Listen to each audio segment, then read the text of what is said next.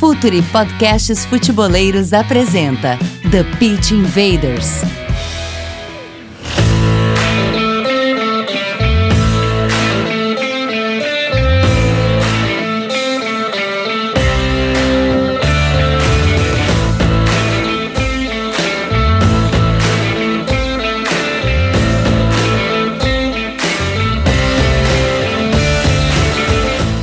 Futeboleiros! Olá, futeboleiras! Futuri, podcasts futeboleiros, apresenta The Pitch Invaders, episódio 131, 131, uma história de podcasts futeboleiros para contar já.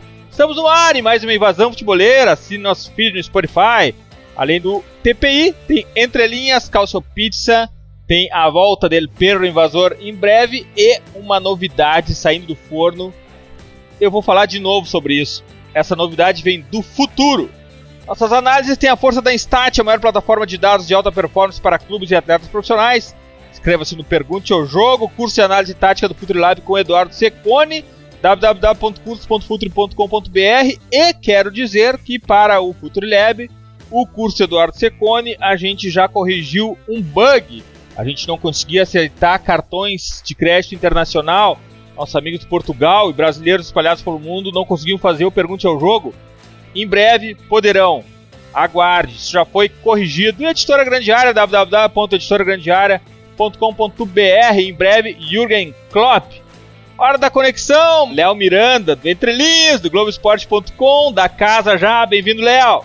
É, da casa, nem. A gente até dispensa, né? A apresentação já, já dá a bola para fazer o gol, porque não precisa trocar muito fácil, porque já, já estamos aí há muito tempo com você e sempre um prazer participar. Demais, e aqui um convidado que a gente tem muito orgulho de dizer que é do time Pense o Jogo. Um cara que nos orgulha muito de representar uma forma de fazer análise na TV, no mainstream, cara que pensa como a gente o jogo. Rafael Rezende, comentarista do canal Sport TV, está aqui conosco. The house. Dali, Rafa! Boa, boa. Um abraço a todo mundo. É sempre um prazer, cara, saber que eu sou do, do time, sou do grupo, todo esse lado da trincheira, sem dúvida alguma. E vamos tocar o barco. O, o programa de hoje tem tudo para ser demais, um baita de um podcast. Vambora então, e aqui parar um pouco com esses teóricos aí, né? Vamos para os práticos. Felipe Endres, técnico da base, atu atualmente como auxiliar técnico de um time profissional também. Dali Felipe, seja muito bem-vindo, que bom tê-lo aqui com a gente para passar toda a tua experiência de campo e bola. Valeu, valeu, obrigado pelo convite. Prazer estar participando com vocês aí e uma honra poder estar do lado de pessoas tão qualificadas aí quanto todos aí dessa mesa, moçada. Valeu, Invaders, vamos invadir a base.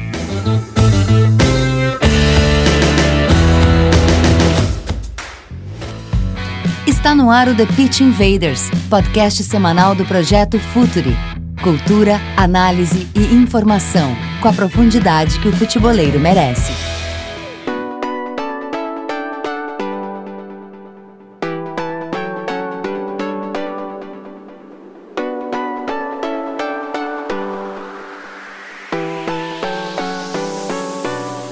A seleção brasileira não é o futebol brasileiro.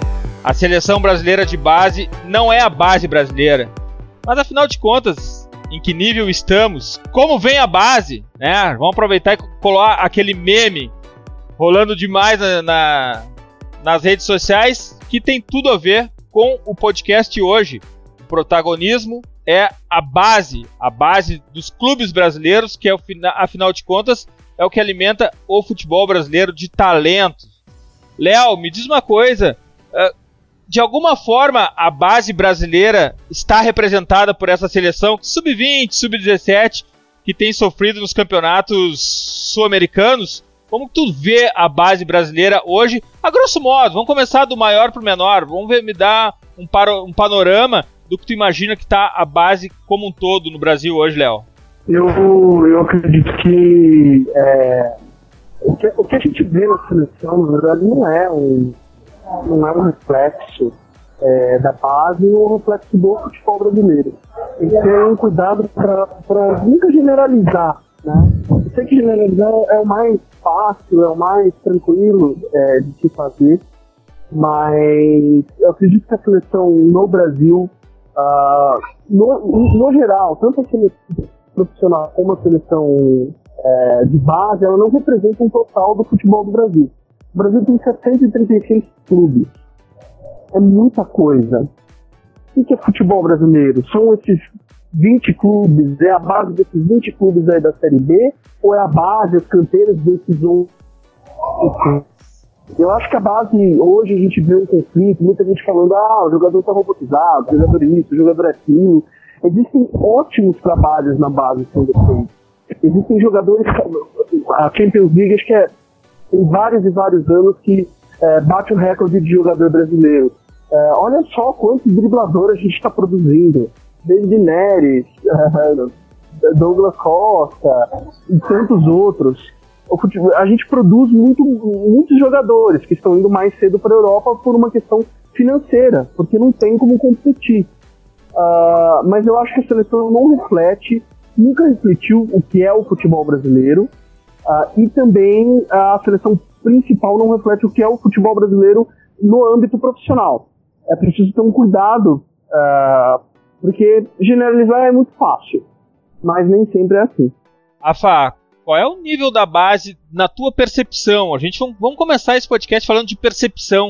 O que, que tu consegue identificar pelo teu trabalho, pelo teu estudo, o nível da base do futebol brasileiro? Tu acha que o caminho está sendo bem concretado? A gente está montando um caminho de base que vai levar o futebol brasileiro um passo adiante? Tu consegue identificar isso?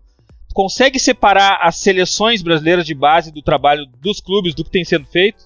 Sim, e o mais interessante, seguindo esse caminho do Léo, é, é parar para pensar que se a gente fala de uma seleção brasileira principal e diz que ela não reflete o futebol jogado dentro do Brasil. Mas aí, traçando um paralelo com a base, na base, para mim, é o, é o âmbito oposto, né? É como se estivesse no lado oposto da discussão.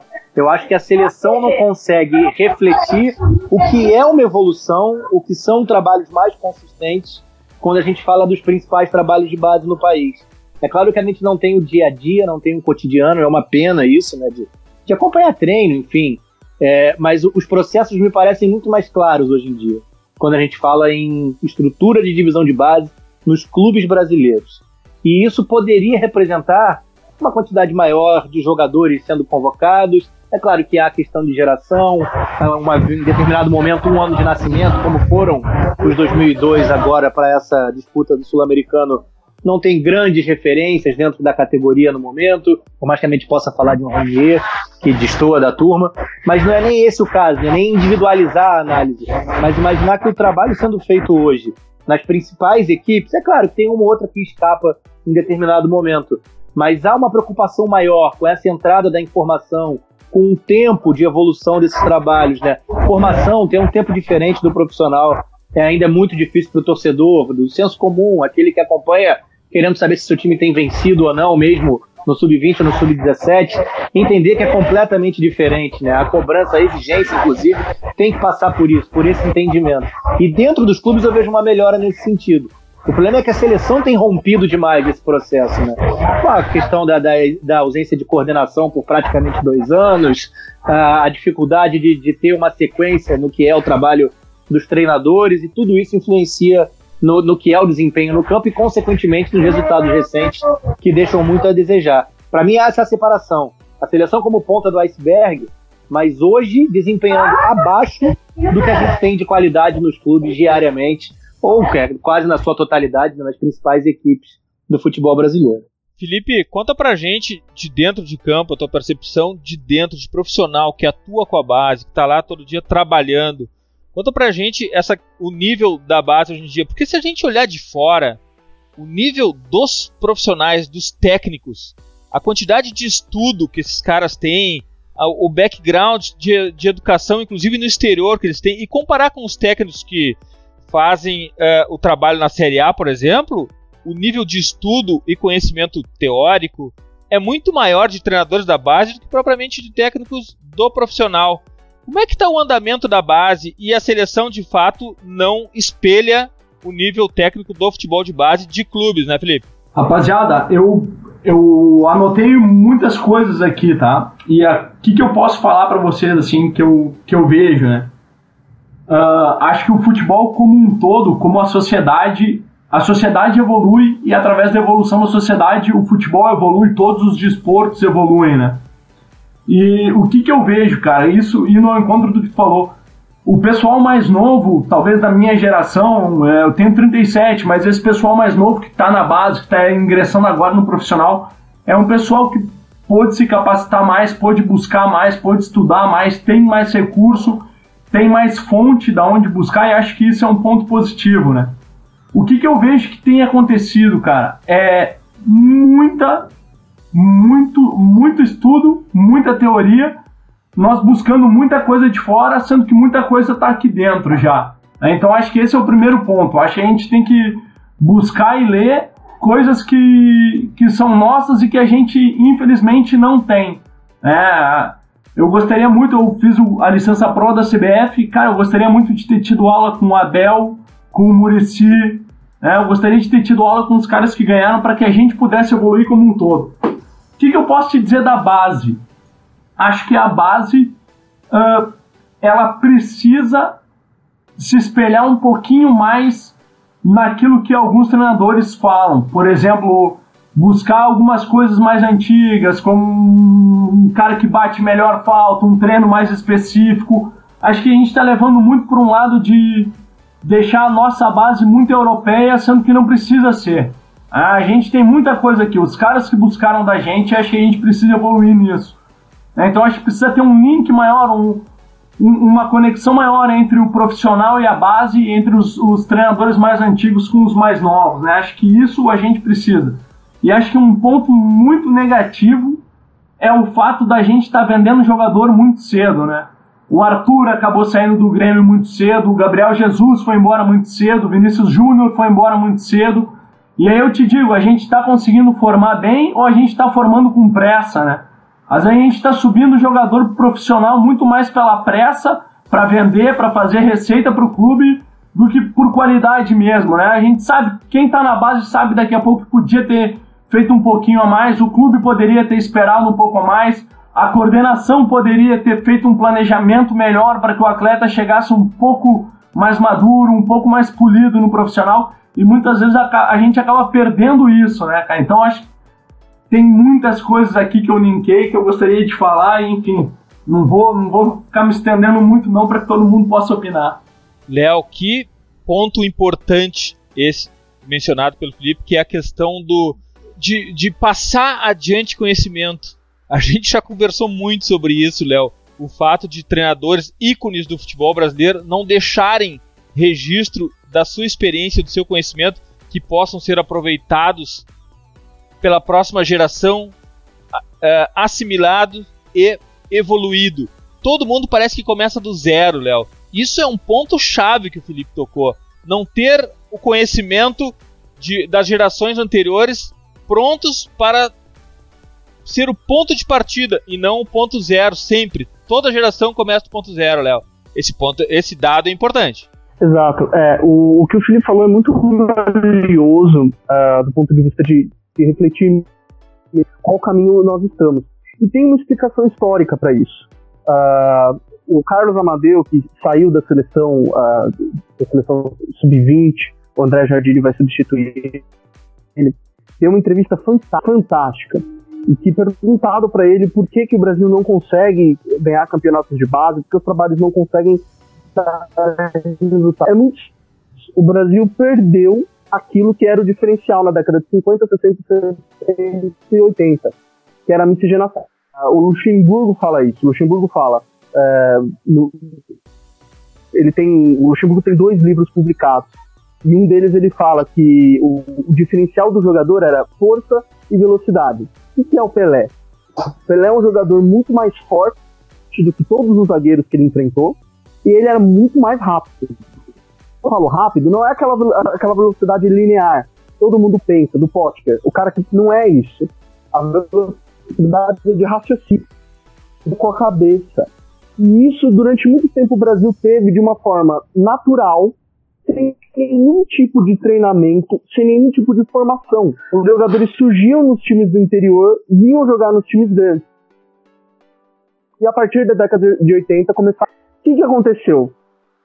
a gente perdeu para a Bélgica. Um dos melhores jogadores foi o Lukaku, que é ganês. O Brasil perdeu isso porque a Europa conseguiu, com, enfim, toda a geopolítica da Europa nos últimos anos, a União Europeia, a entrada de africanos, de turcos, do futebol alemão, por exemplo, também. O Brasil perdeu esse aspecto de força e velocidade porque eles conseguiram igualar. E hoje a gente está formando jogador europeu. Por que, que nós estamos formando jogador excessivamente europeu? Porque a gente precisa. Quando se fala, ah, o futebol brasileiro é, não é mais o mesmo, não é isso, isso passa por uma conjunção de fatores. Não é só o jogo em si, porque o jogo tem um, tem um objetivo que é além dele.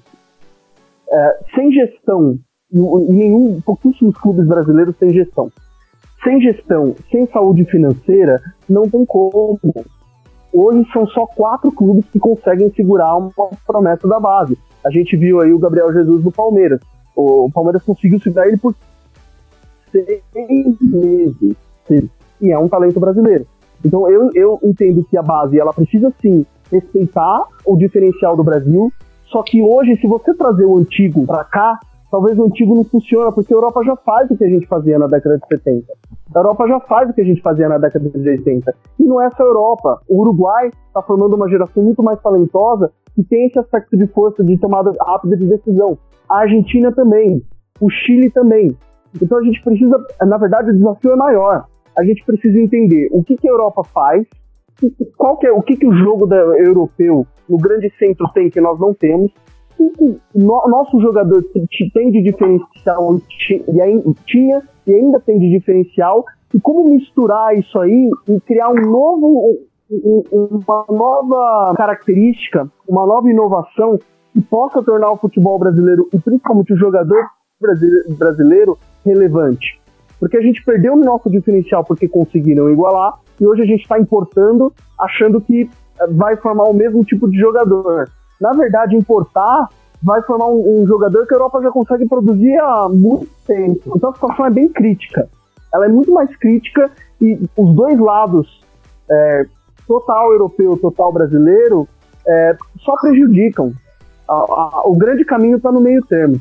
Rafa, se o mercado de alguma maneira uh, atrapalha, porque os top, os jogadores top da base brasileira já são imediatamente uh, negociados para a Europa, de alguma maneira, o mercado também pode fazer com que os clubes brasileiros invistam mais na base e usem a base como uma forma de elevar uh, o seu faturamento e a sua competitividade, já que a gente está falando em um, em um momento de determinismo econômico no futebol.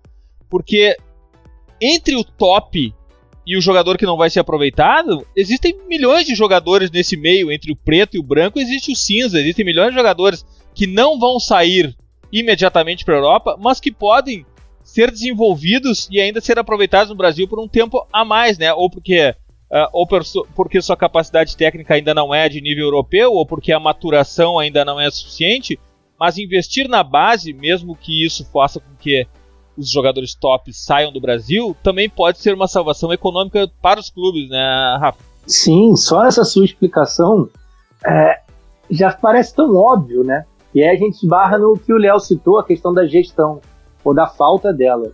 São raros os clubes, a gente pode contar no dedo, e é claro, né? Isso vem da natureza estatutária, de eleições a cada dois, três, às vezes, raramente quatro anos, mudanças muito profundas, decisões mais políticas do que técnicas, e aí a gente tem pequenos movimentos nesse sentido. Mas a, a nossa cultura de futebol também, ela não costuma olhar para esses jogadores que você citou, né?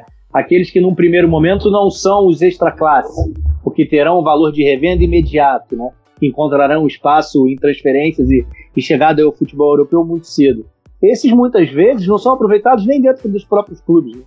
para que possam encontrar essa melhor transição, a maturação talvez um pouco mais tardia, são raríssimos os casos. São jogadores que acabam sendo deixados de lado, inclusive internamente. Né? Parece que há uma paciência mais curta quando se fala em jogador revelado na base. Parece que sempre a solução é movimentar o mercado, buscando novos jogadores para onerar ainda mais a folha, aumentar ainda mais a dívida, mas para dar uma resposta para torcedor. Muitas vezes são torcedores, quase, na verdade, 100% das vezes, torcedores tocando esses trabalhos, enfim. Não é uma cadeia simples. Como explicação é muito óbvio. Se a maioria dos clubes tem uma situação financeira adversa, se precisa é, aumentar o que é a arrecadação, se tem nessa matéria-prima, se tem na formação dos jogadores, uma das melhores formas de atingir esse objetivo. Só que a realidade né, de, de falta de gestão, a realidade dos clubes hoje no futebol brasileiro, e aí a gente generaliza, mas é claro que um ou outro escapam. O que o Romildo hoje faz no Grêmio, espetacular, numa equipe que consegue já tão cedo na temporada ter atingido o que era a sua meta de venda de jogadores dentro de 2019. Mas são raros os casos, e quando acontece, geralmente são bem pontuais. Né? Passam por uma administração legal, nada garante que a próxima vá sustentar o trabalho que tem sido feito, e a base não se resume em três anos. Né? Se a gente tem um mandato de presidente de três anos, a gente está falando de um jogador que pode ter chegado com 10, 12 anos ao clube e vai demorar 8, 10 anos para chegar ao profissional. E esse cara é influenciado por diferentes políticas, mudanças na coordenação da base, mudanças na, no comando dentro de cada categoria. E essa salada toda atrapalha muito o desenvolvimento deles. Né? Algo que a gente vê no profissional, três, quatro técnicos na temporada, dificultando o desenvolvimento dos jogadores, também acontece na base pelo que é, pelo que são as decisões políticas em praticamente todos os clubes. Né? Rafa, a gente critica muito as, os dirigentes políticos e com muita razão também, porque eles estão mais preocupados com a reeleição do que propriamente com o clube, mas a gente tem que fazer uma meia-culpa do torcedor também, que quando chega um torcedor, um jogador, principalmente que fala espanhol, fala castelhano num clube, ele pode errar o que for no jogo, que ele vai ter sempre a segunda chance. E um jogador subido da base, com 19, 20 anos, suas primeiras partidas do profissional, se ele erra um passe, ele já é vaiado e já não presta mais. Como o torcedor espera que o da base seja só o extra classe, o jogador nota 6, 7, 8 não pode ser o da base, tem que ser o de fora, né? Perfeito. Acho que passa por aí essa interpretação. Até porque, pelo que é a situação financeira dessas mesmas equipes, que geralmente são as que mais necessitam né, de uma produção maior de jogadores vindos da base, é, como é que você vai acreditar que quem você tem condição de contratar vai ser tão superior a ponto de, de do jogador da base ser descartável, né? E isso acontece em N exemplos, enfim. É até ruim ficar pontuando quando é pro lado da, da, da crítica, mas a, a, minha realidade, mais voltada para o Rio de Janeiro, por exemplo, você tem exemplos dos jogadores do Vasco, já em duas gerações recentes, que tinham condições de, de encontrar um pouco mais de espaço, com um pouco mais de paciência e já estão rodando pelo mercado e não tiveram oportunidade. O próprio Botafogo, nesse momento, num trabalho espetacular do Barroca, que hoje trabalha no Corinthians, que não consegue tem até um número elevado de jogadores da base dentro do elenco profissional, mas sempre trazendo jogadores que passam à frente na fila, tem uma, uma paciência maior, né, uma expectativa e, consequentemente, uma, uma paciência maior do torcedor. Na sequência, tudo isso influencia. Eu sei que não é simples fazer essa mudança tão drástica na roda né, do que é a gestão do futebol brasileiro, mas isso representaria um ganho absurdo, né? Até para entender um pouco mais quando a gente fala de torcida e essa cobrança, porque isso é muito mal comunicado no sentido clube-torcida.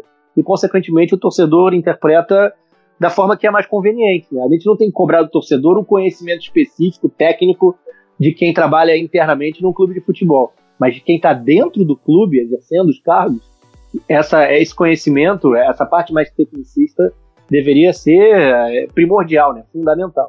E falaste uma palavra que define tudo: comunicação. Também, se o clube de alguma maneira tivesse interesse em comunicar ou construir uma identidade de jogadores da base dentro do seu time profissional, ele poderia, mas talvez não seja interessante porque isso não faça com que a roda gire, o modelo atual político gire, porque o, o jogador que entra, que chega de aeroporto, no aeroporto, lota o aeroporto, traz votos, enfim. Felipe, me diz uma coisa, Felipe, e a questão da formação do jogador mentalmente para estar tá pronto para enfrentar essa cobrança imediata no primeiro jogo, se ele errar o passe no primeiro jogo dos profissionais, ele vai ser cobrado. Pelo que tu tem conhecimento dos teus trabalhos e do mercado da base, de competições de base, de outros clubes, a mentalidade, a força mental do atleta da base, ela é tão treinada quanto a habilidade dele, quanto a técnica dele? Hoje em dia eu te diria que sim. Né? Eu fiz algumas ressalvas aqui, então eu até coloquei assim, como era a formação antigamente e como ela passou a ser hoje em dia, né? Hoje em dia, eu não sei como era antigamente, enfim, por, por não ter trabalhado antigamente, mas hoje em dia tem muita questão do. É mais importante formar ou ganhar? Hoje em dia é ganhar, infelizmente. Né?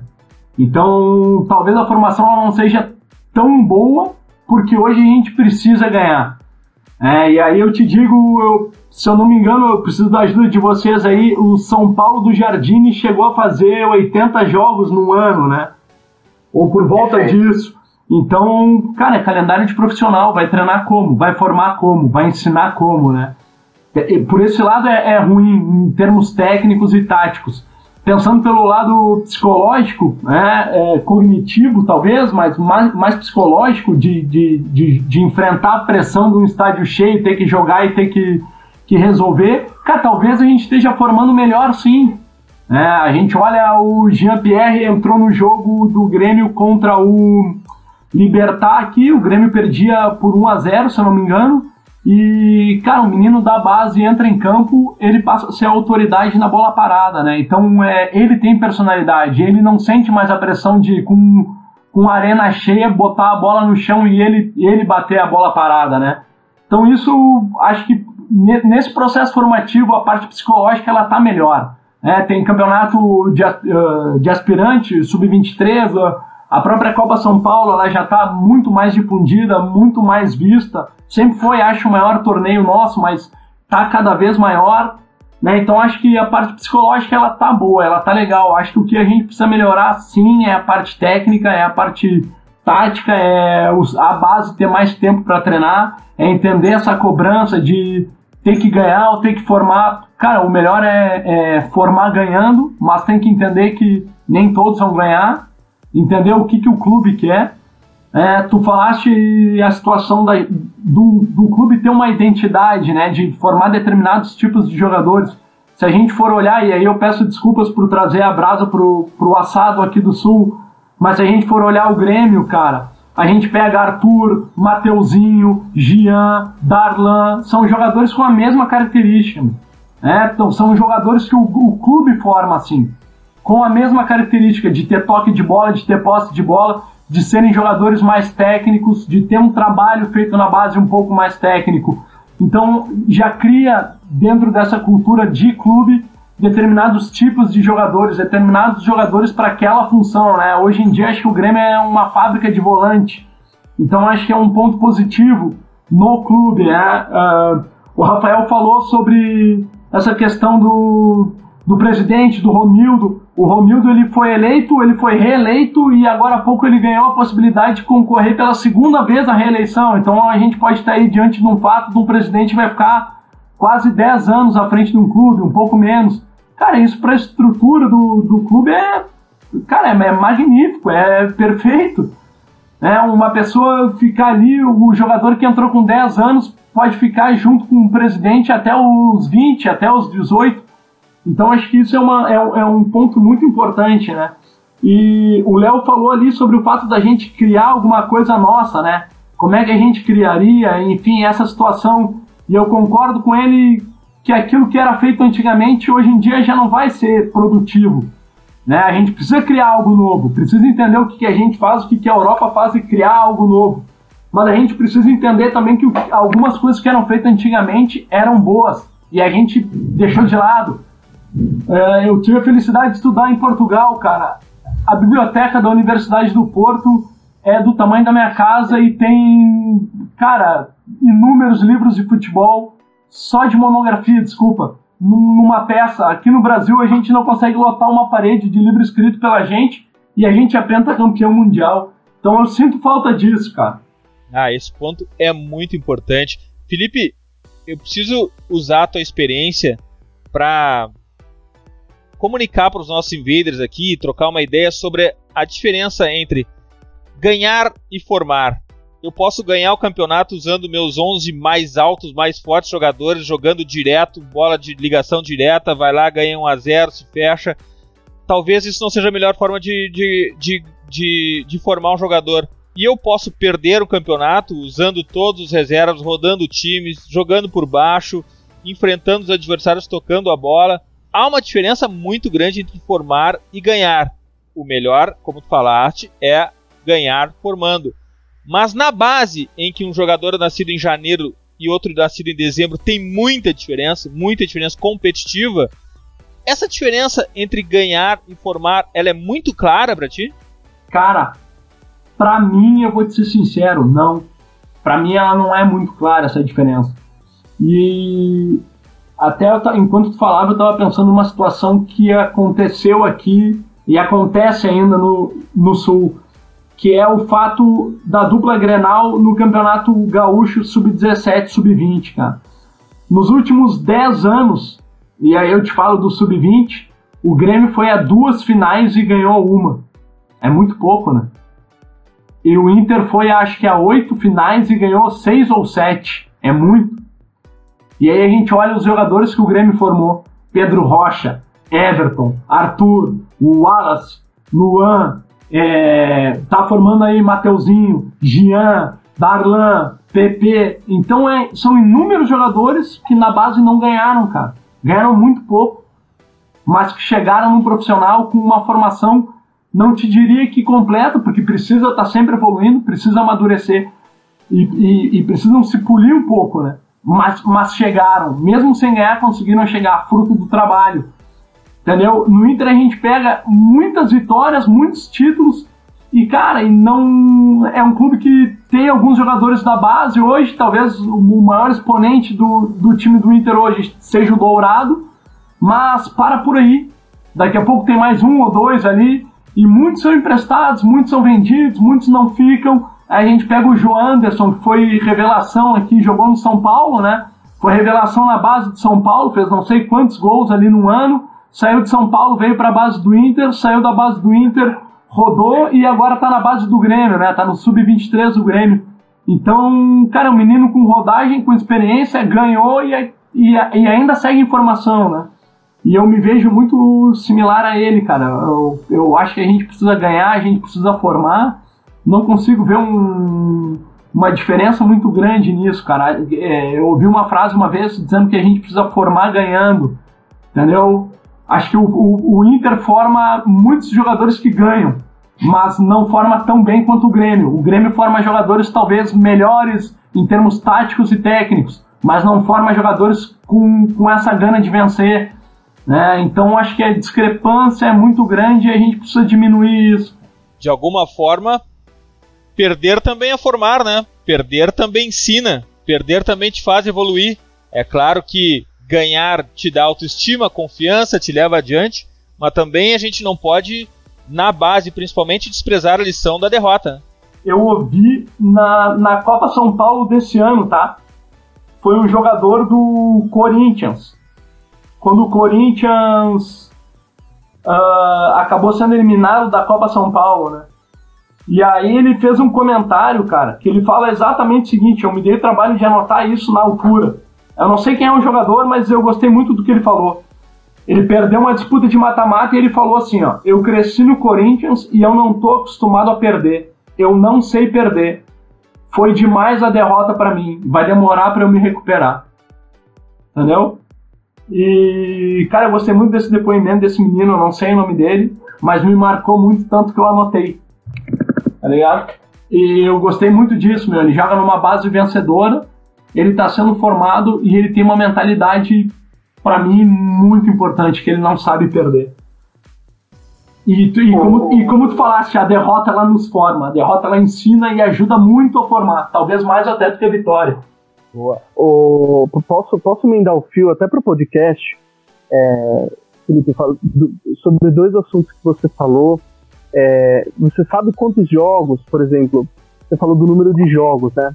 É, nós estamos falando aqui de base, de como criar algo brasileiro, como era a formação antes.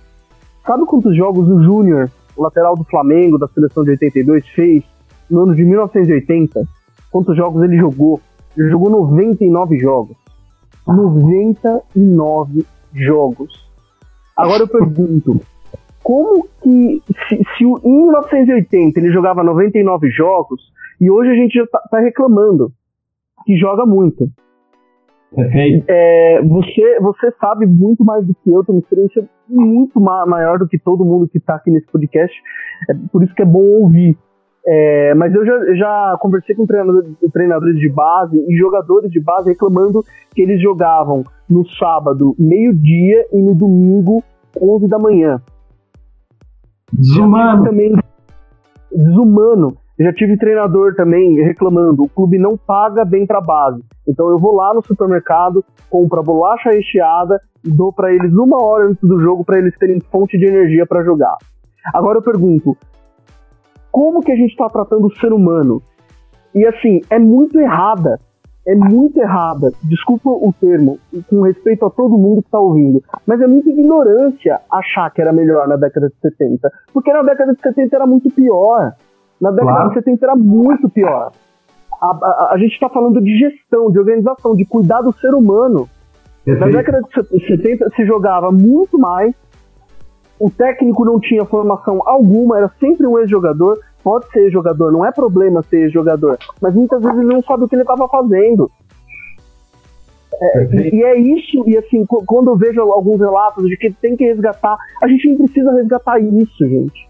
A gente precisa sim ir lá numa universidade do Porto, fazer a formação do Porto de três anos e voltar aqui. Como que eu pego o que eles alcançaram, o que eles estudaram e eu coloco para nossa realidade?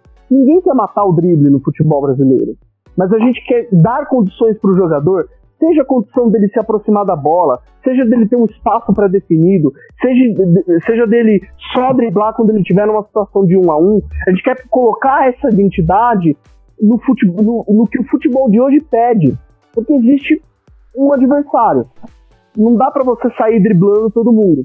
Dorival, a gente fez um podcast com o Dorival, Dorival Júnior, ele falou uma coisa muito interessante sobre o drible. Ele falou, antes, quando eu jogava, o jogador podia driblar onde ele queria.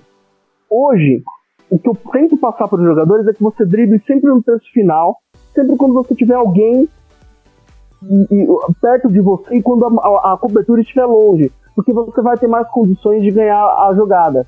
É isso que a gente precisa. A gente precisa não do, do preto de como era na década de 70 e nem do branco de como é na Holanda. A gente precisa desse cinza. É, é, é, esse meio termo que vai colocar o futebol brasileiro que começa na base, e aí a seleção é um reflexo que a gente só vai ver daqui 8, 12 anos. Não esperem que a seleção de 2022 vai estar tá jogando esse futebol maravilhoso. A gente vai estar. Tá, para formar um jogador demora. Sabe? Muito, muito melhor do que. Do, então a gente precisa criar essa mistura não são dois extremos, é na verdade equilíbrio. Só que o Brasil historicamente é um país difícil de aceitar um equilíbrio, a gente gosta de extremos.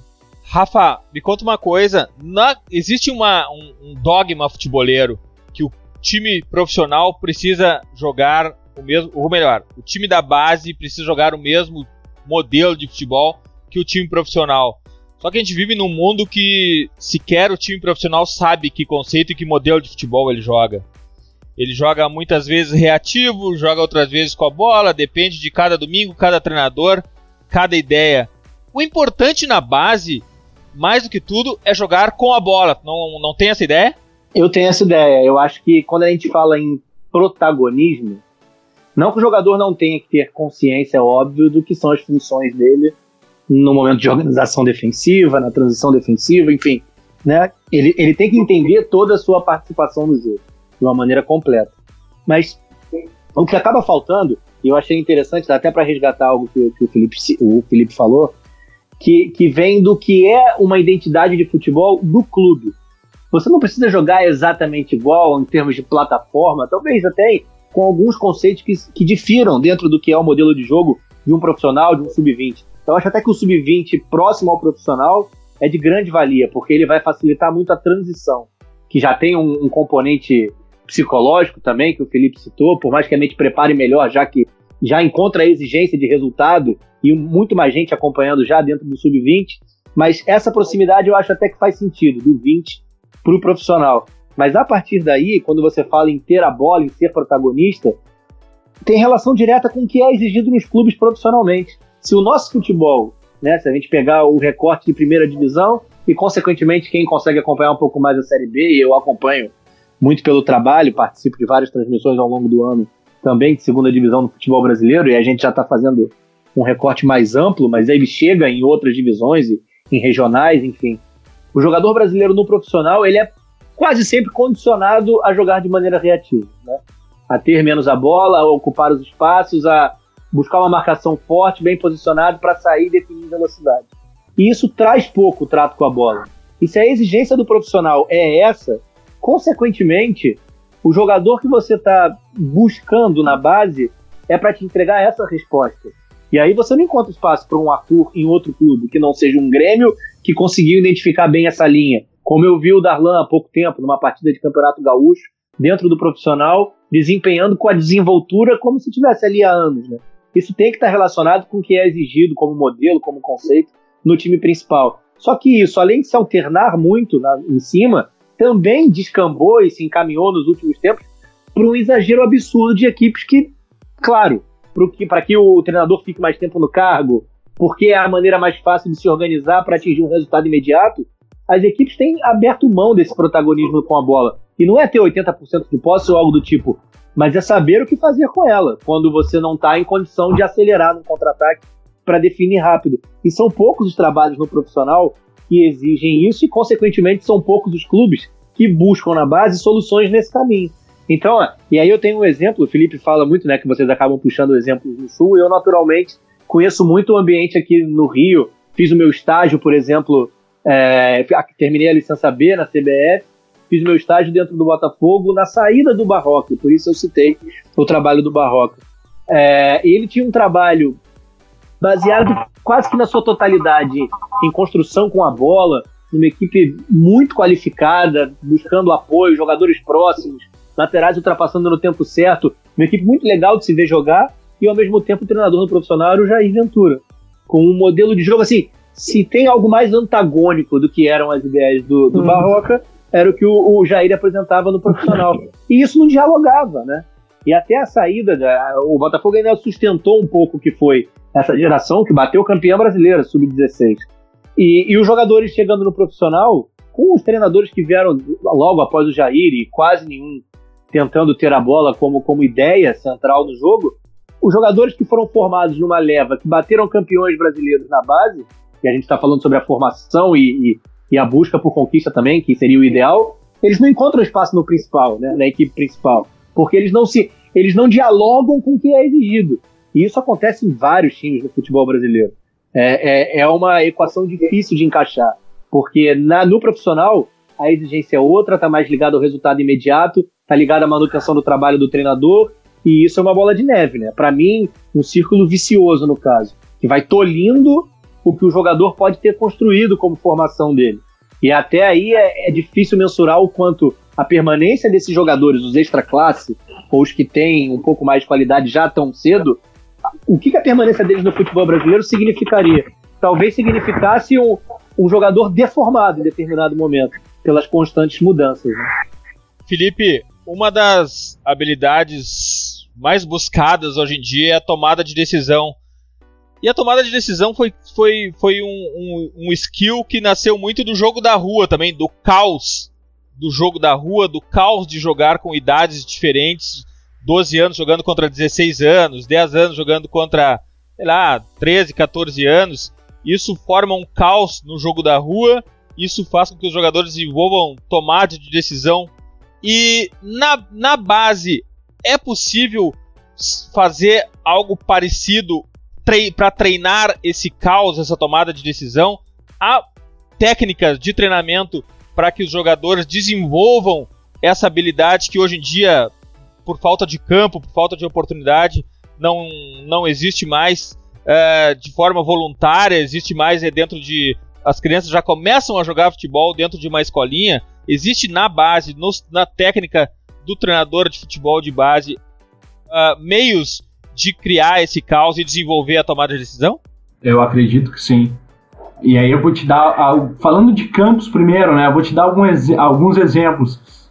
Uh, Tu pega o Palmeiras, tá? Vou citar pela palestra que o Cícero deu para nós lá em, em dezembro, lá no curso da CBF. O Palmeiras, se não me engano, na base, ele tem um campo de terra, ele tem um campo sintético, ele tem um campo de showball. A gente está falando do Palmeiras, tudo bem, é uma outra estrutura, é uma outra realidade, mas tem vários tipos de campos que podem ajudar a criança a se desenvolver, né? O atleta ali de, de base a se desenvolver. E algumas coisas que eu vejo, e aí eu vou te falar da, da minha trajetória, cara, uh, trabalhando no Juventude, né, aqui do Rio Grande do Sul.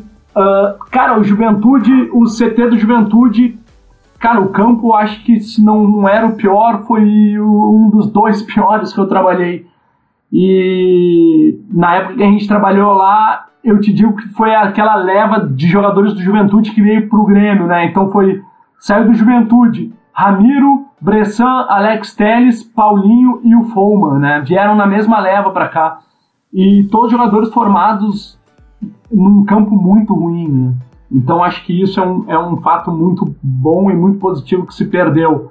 Te cito que lá em Portugal, na época que eu morei lá, cara, em 2005, tinha um campeonato de futebol de rua. Então, isso aí era uma coisa sensacional. Eu, particularmente, tenho um sonho de um dia poder ter uma academia onde não vai ter campo, só vai ter terra e, e rua e calçada e pedra.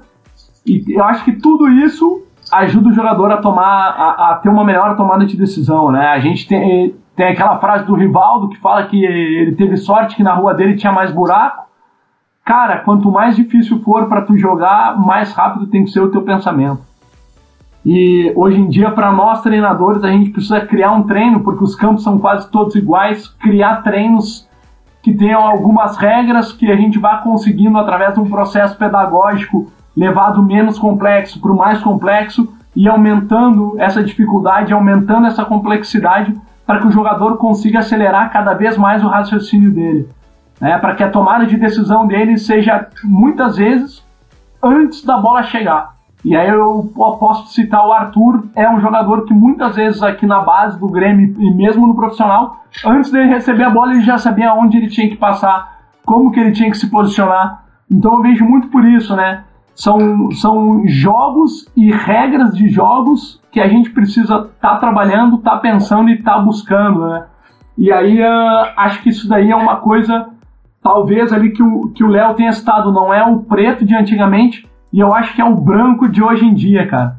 Né? Não é nem o cinza, é o branco. Acho que o, o nosso pensamento tem que ser pensando no futuro para conseguir dar essa tomada de decisão. Acho que o, o jogo está cada vez mais intenso, mais específico, e a gente precisa criar exercícios assim para que o jogador consiga se desenvolver rápido, que a gente consiga extrair essa tomada de decisão dele cada vez mais rápida. Léo, e uma grande habilidade de um jogador de futebol é saber jogar o jogo. Como fazer uma geração de jovens atletas que estão chegando no profissional ou que vão chegar na próxima década no profissional, mostrar a eles como se joga o jogo se eles não assistem jogos de futebol. Pablo Aymar já falou isso. Prepare-se para uma geração que não assiste jogo de futebol. Como que a gente passa como jogar um jogo de futebol para uma geração que não assiste jogo de futebol? Os videogames podem nos auxiliar nisso, Léo? Oh, eu vou emendar o fio no que o Felipe falou, porque é, é fantástico o que ele falou, assim, de, de, formar jogadores com uma tomada de decisão tão rápida que eles saibam o que fazer antes mesmo da bola chegar no pé. E a Europa fez isso. O que a gente chama hoje de jogo de posição, ataque por zona, é uma forma de criar uma organização no jogo para que o jogador tenha condições para passar a bola. O passe é uma interação. O jogador recebe a bola e passa para outro jogador. Então o passe, uh, aqui no Brasil se criou o, o, camisa 10, o pifador. Mas o, o camisa 10 dependia também da movimentação do facão de quem estava à frente dele. Ah, então a Europa conseguiu criar um sistema, conseguiu pensar isso. Aqui no Brasil, a própria lógica do futebol de rua é você cria e aí fica um jogo mais estético, mais rápido e mais criativo, porque você não tem, o, o, jogador não sabia a posição que se está. Só que aí, como, que, como, que, o, como o Felipe falou, o jogo de hoje está muito intenso. Uma coisa é um, um, camisa 10 receber a bola na década de 70 e ter tempo de girar. É só ver os jogos do Gerson na, Copa. Ter tempo de girar, conduzir, conduzir mais uma vez e dar um lançamento. Girar, conduzir, girar de novo passar para trás. Outra coisa é ele receber a bola com a pressão na bola que tem hoje.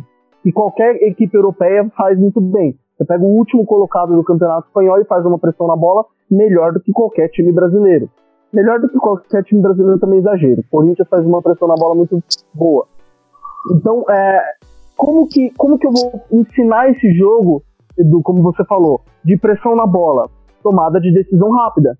Tem que formar jogadores inteligentes. O futuro hoje é um, De Jong no Barcelona, um Arthur no Barcelona, jogadores inteligentes. Jogadores que saibam entender o jogo, saibam que, que fujam de posicional, fujam de toque de bola, de futebol reativo. Ele, é o futebol orgânico, digamos assim. Que a Juventus fez um. A Juventus tinha uma, algumas movimentações interessantes nesse tipo. O Real Madrid que ganhou a Champions League três vezes também. É um futebol que ele não fica preso à função, à posição, a talvez modelo de jogo. Mas as decisões são inteligentes e elas são coletivas. Porque qualquer decisão ela é individual e ela é coletiva. Agora a questão do, do jovem não assistir o jogo, não é o futebol. Faz parte da globalização. O futebol europeu que é mais valorizado hoje. É, o futebol europeu é mais bem jogado, os melhores jogadores estão lá. É, nós aqui que estamos conversando, e provavelmente quem está ouvindo no sábado, vai ver Bayern e, e Borussia e não vai ver Juventus e Nacional. Não vai ver Bangu e América. É, faz parte da globalização. O que nós podemos colocar nesses jovens é que eles são capazes de fazer o que eles veem nos jogos de sábado. Que eles são capazes de jogar um jogo é um processo psicológico também. E aí vai contra tudo que a imprensa, que até os próprios pais fazem, que o pai às vezes atrapalha no processo mas é o treinador, é o clube e parte da gestão também, como o Rafa muito bem falou. Não adianta nada uh, o cara jogar tendo muito a bola, mantendo a bola, e aí ele vai assistir o time dele na quarta-feira à noite e ver um modelo totalmente oposto. Jogadores tomando decisões completamente opostas do que eles são é, é, estimulados a, a, tomar. Eu acho que faz parte muito da gestão, isso que o Felipe falou, de, de saber onde, para onde passar a bola, é, é o futuro. Jogadores inteligentes que tenham esse discernimento, essa visão de espaço. E isso vai do zagueiro, porque hoje você precisa construir o jogo mais de trás, isso vai do volante e isso vai do atacante também. O atacante, cada vez no futebol europeu, ele precisa tabelar rápido, né? Porque ele está sempre concentrado lá na linha de defesa do adversário. Então ele precisa tabelar rápido, soltar rápido a bola. O jogo é de velocidade e vai cada vez mais ser mais veloz. Vai virar um, um, um futsal, talvez. Rafa, de alguma forma também, a tecnologia traz novos uh, parâmetros ou novos ídolos para os atletas. Hoje os jogadores da base, pelo menos de, os de meio campo, querem ser De Jong, querem ser Luka Modric. Isso também acaba, o impacto visual acaba ajudando na evolução do jogador, né, Rafa? Ah, sim. A gente até há um tempo atrás, eu acho que é a última vez que eu participei com vocês no TPI, a gente falou um pouco sobre isso e, e a questão do espelho, né? Em quem que os jogadores se espelham, a questão da idolatria e essa globalização que o Léo cita, ela vai encontrar eco no que é a formação do jogador. E, e, assim, bem ou mal, se ele tem como, como olhar né, esses principais jogos, é claro, a gente está falando de um nicho e nem sempre o jogador de futebol, eu acho até que cada vez mais a gente pode encontrar a geração que é bombardeada de informação e que por mais que não veja um jogo de futebol completo, por mais que não veja o nosso futebol, ela vai encontrar respostas em jogadores que, que isso era, era natural lá atrás e vai continuar sendo, né? Mas a globalização traz esse olhar mais amplo. Então é, é, é bom que seja assim, né? Porque se a excelência não está mais aqui no nosso quintal, e, e, e, eu não digo nem em profissionais, porque eu acho que eles existem, é, mas a excelência do que a gente vê aplicado no campo, né? A excelência fim né, do, do jogo, já no que é o desempenho das equipes, e aí relacionado à qualidade dos jogadores que atuam lá, as sequências de trabalho, a questão da gestão mais desenvolvida, enfim, tudo que influencia o jogo que vem de fora para dentro do campo, né? É, eu acho que é importante que eles se espelhem no que há de melhor. E, e, aí é natural que sejam jogadores que eventualmente não, não estejam no próprio clube, é, porque não é uma realidade tão nova assim a ideia de que o, o atleta brasileiro muito jovem quer jogar no exterior. Né?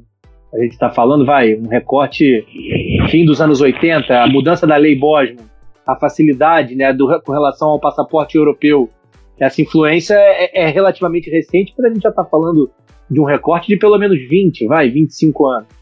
E isso tem um impacto também. Né? Antigamente era muito mais restrito, era muito mais difícil, e consequentemente o número de jogadores de boa qualidade, né, dos, dos tops do futebol brasileiro, que permaneciam aqui por mais tempo, que atuavam no Brasil mais tempo, era também maior. Não, eu, não me incomoda que o espelho não seja mais o, o, atleta aqui no nosso mercado. O mais importante é que o espelho passe essa ideia de, de excelência do jogo, né? E aí, claro, que atraia o olhar desses novos jogadores para que eles se importem mais com o que é o jogo. Por mais que eles não tenham mais o hábito de acompanhar, e eu entendo isso, 90 minutos de um jogo de futebol, ou 90 minutos de um jogo de futebol não tão bom assim. Né? Então, pelo menos que eles continuem dialogando com o jogo, procurando soluções e vendo essas soluções sendo encontradas por grandes nomes do futebol, sejam eles brasileiros ou estrangeiros. Que demais poder falar sobre futebol de base nesse nível que nossos convidados trouxeram hoje. Como é bom a gente falar sério sobre futebol. Podia falar sobre horas e horas, mas é a hora das nossas dicas futeboleiras. The Pitch Invaders apresenta Dicas Futeboleiras.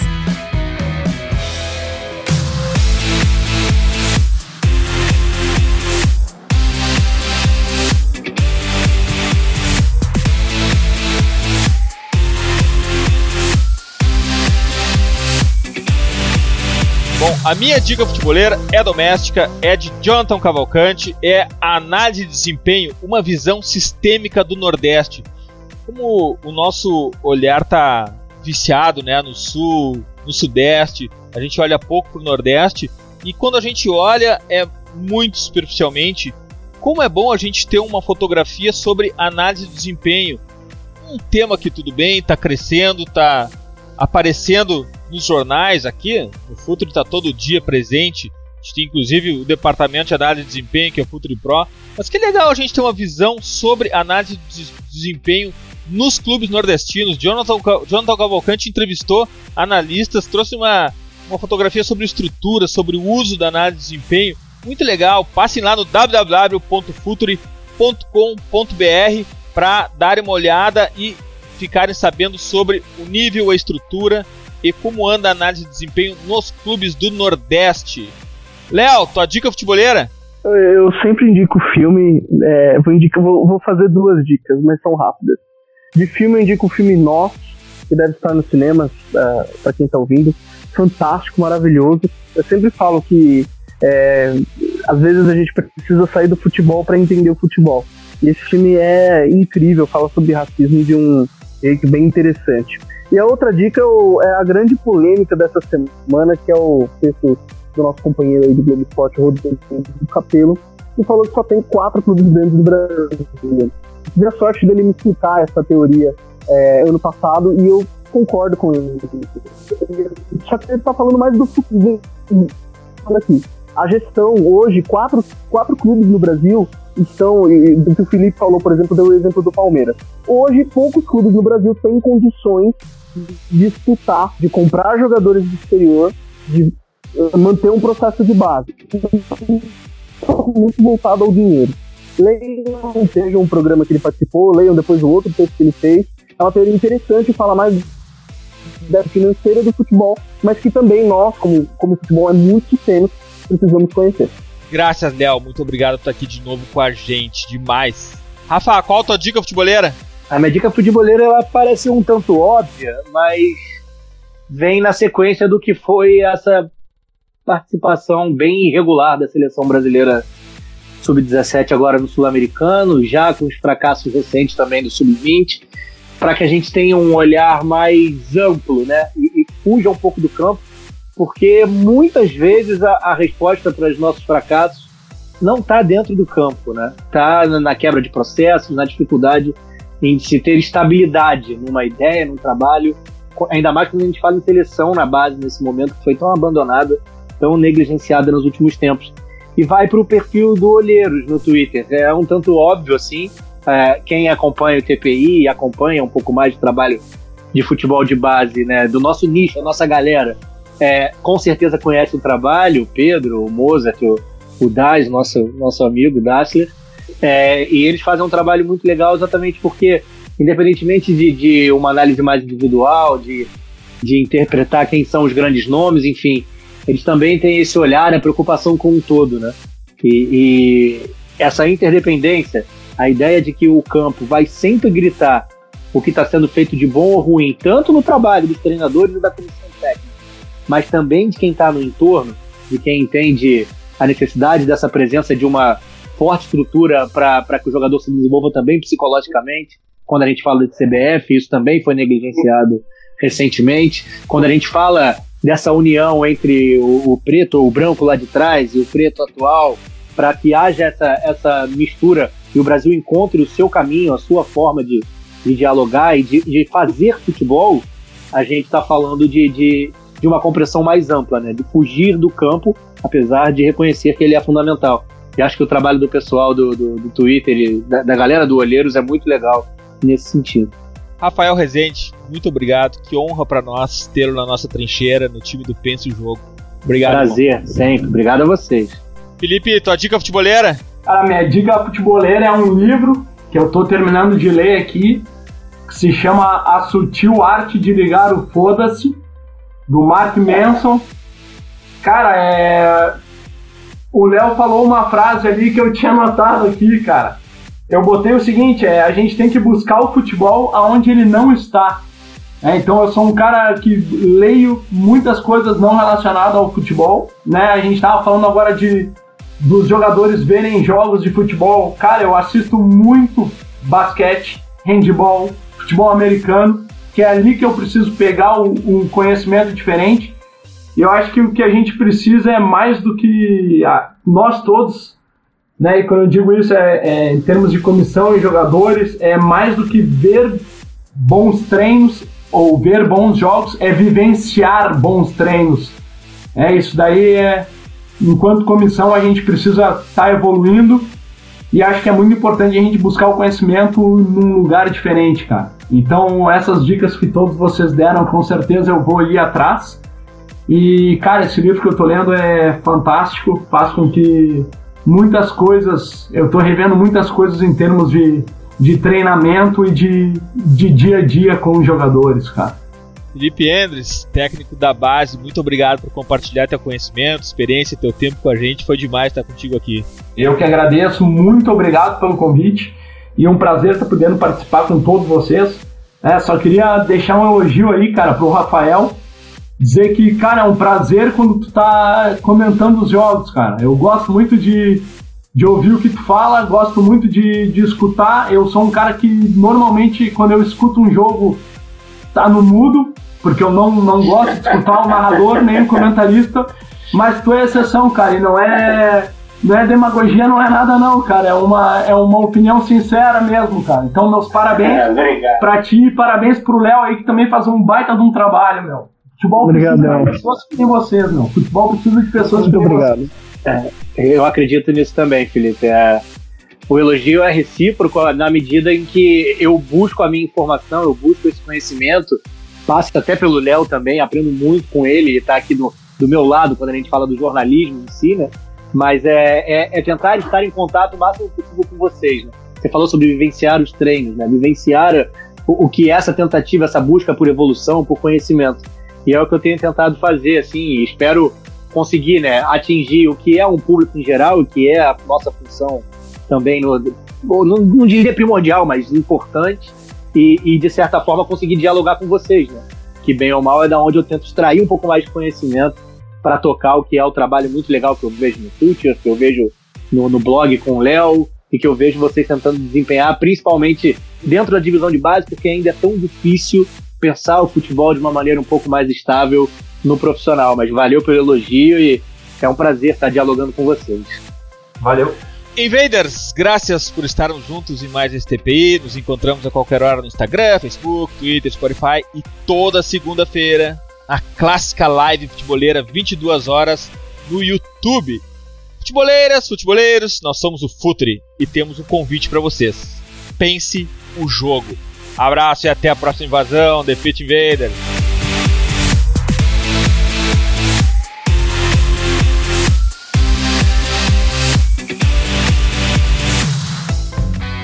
Projeto Futuri apresentou The Pitch Invaders. Acesse www.futuri.com.br. Pense o jogo.